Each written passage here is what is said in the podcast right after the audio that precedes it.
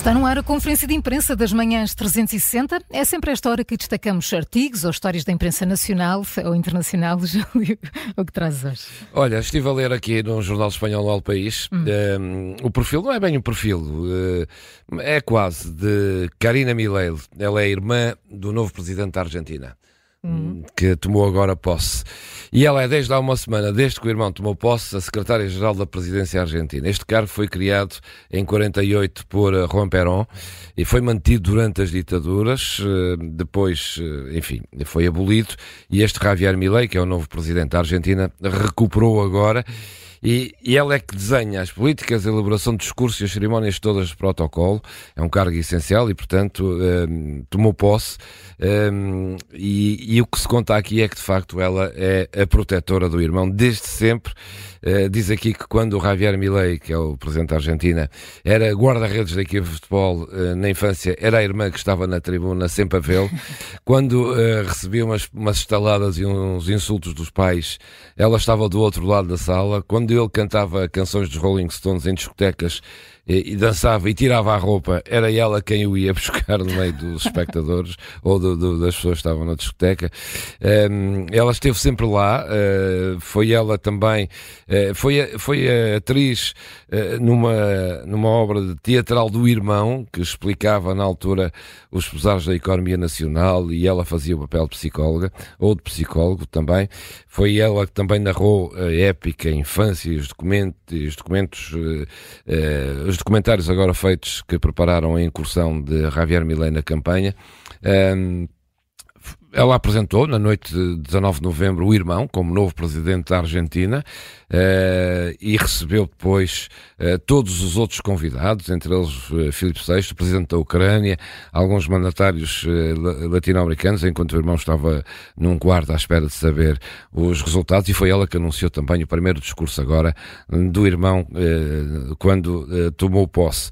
Um, tenho aqui muitas coisas sobre ela, diz estudou relações públicas, estudou economia, depois, durante muito tempo, dedicou-se a ser taróloga, foi taróloga.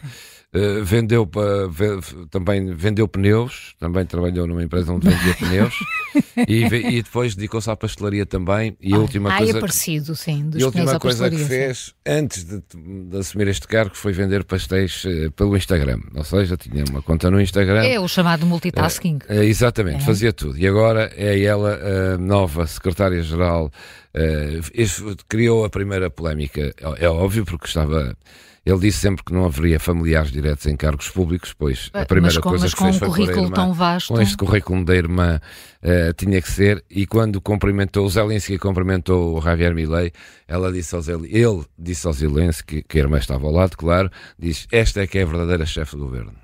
Por isso dizem ah, que é ela que faz tudo, uh, prepara tudo, é ela que uh, aconselha o irmão, Uh, tenho aqui muitas coisas, para, mas eu também quero que vocês brilhem. E, portanto, uh, mas queríamos saber mais sobre ela. Uh, pois é, mas tem muitas coisas engraçadas sobre a irmã eh, e por isso, enfim, diz que atualmente de facto é ela que manda, que manda, e mesmo quando os pais dele, ele quando sempre quis ir para a, a, política e quando os pais acharam que não era ela que convencia os pais que o irmão tinha que ir para a política, e diz aqui que um dia também o pai eh, deu uma estalada a este Javier Milei porque ele era contra a guerra das Malvinas, Uh, e foi aí que ela ficou tão impressionada que terminou numa hospitalizada com o choque do pai ter dado uma estalada ao irmão, porque ela era mesmo a protetora do irmão. E ela é mais daí, velha, sabe? Ela é mais nova há dois é anos, é, é engraçado. Hum, pois é. E, e, portanto, eh, diz que foi eh, com ela que o irmão, que foi ela que mais força deu ao irmão para sempre se meter hum. na política e hoje em dia é o braço direito do irmão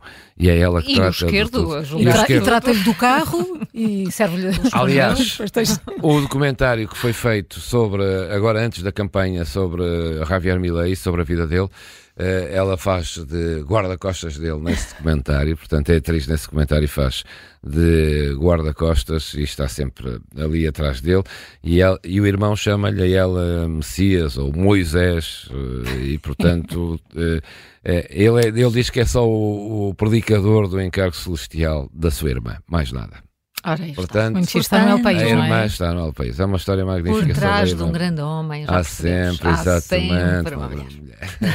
Neste caso, não é por trás, é, é, é mesmo ao lado. Ao lado, ao lado, ao lado, ao lado. Este é à frente até. É interessante, é giro. Olha, eu trago uma, um, um, artigo do Expresso, estamos também aqui muito internacionais, é um artigo da Ana França. Uh, Israel garante ter encontrado o maior túnel uh, do Hamas uhum. e como é que é por dentro. E a descrição é, é realmente impressionante. Uh, há, há, um vídeo, há várias fotografias, mas é de facto impressionante o que é que significa túneis. Podemos ter uma ideia de serem coisas um bocadinho mais esconsas mas não. A entrada deste túnel tem mais de 3 metros de diâmetro e tem uh, a largura suficiente em pelo menos algumas das ramificações que permite a circulação de um carro normal.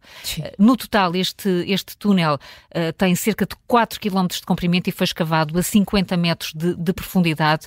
E 50 metros de profundidade é impressionante porque se pensarmos que no metro de Lisboa a estação mais funda, que é da Baixa Chiado, está, está a 45 metros abaixo do e já solo. Nos parece tanto. Já nos parece tanto, estes túneis são ainda uh, mais profundos.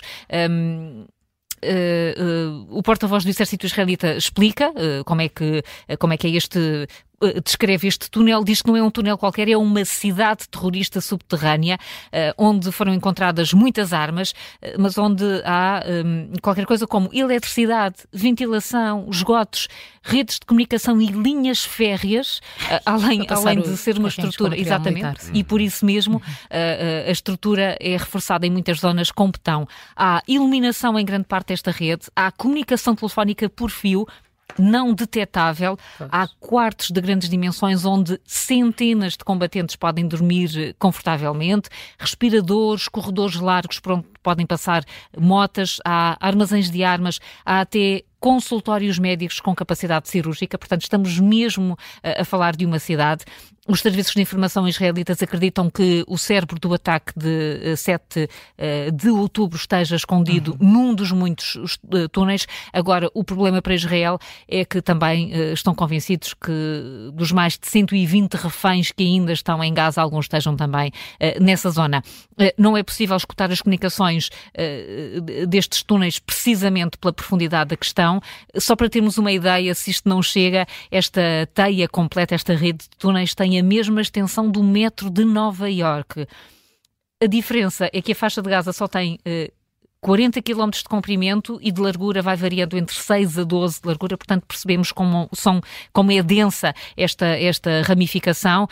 Um, Há uma, há uma uh, explicação uh, para, para que isto aconteça, em primeiro lugar, porque as pessoas de Gaza são há muito tempo especialistas em cavar fossos, uh, em, em, cavar poços, porque não há água doce à superfície e, portanto, conhecem bem a geologia do terreno, sabem onde estão as águas subterrâneas e foi esse conhecimento que começou a ser utilizado há mais de 40 anos. Depois, no início do, do ano 2000, essa rede começou a expandir-se e repararam que Israel não queria ou não conseguia identificar esses túneis, eles acabaram por, uh, acabaram por ser uma, um investimento por parte do Hamas, que tem uma explicação para a existência destes túneis. Um dos elementos do gabinete político uh, diz que construíram os túneis porque não têm outra forma de se protegerem dos ataques aéreos e que estão, desta forma, a lutar a partir do interior destes túneis. Uh, o artigo é, é, muito interessante, tem muitos, tem muitos detalhes e muitas muito fotografias que, que, vale a pena perceber quando se fala nas redes de túneis. Eu ontem vi imagens desse túnel, o que Viste? me intriga mesmo é como é que o Hamas os, os, moradores da faixa de Gaza, neste caso os, os, Hamas, conseguiu os israelitas têm os maiores serviços secretos do mundo. Como é que conseguiram construir tudo isto? Sim, e que não foi feito em dias, não é? São anos e anos. O artigo diz que as escavadoras entraram eh, disfarçadas, não é? Mas como é que é possível? Como é que é, é possível fazer uma estrutura desta sem saberem? Pois é. Se calhar sabiam que eles estavam a fazer uns túneis e não, não julgaram que fosse desta dimensão, talvez, não sei. É muito provável. Está no expresso. Está no expresso. Está no expresso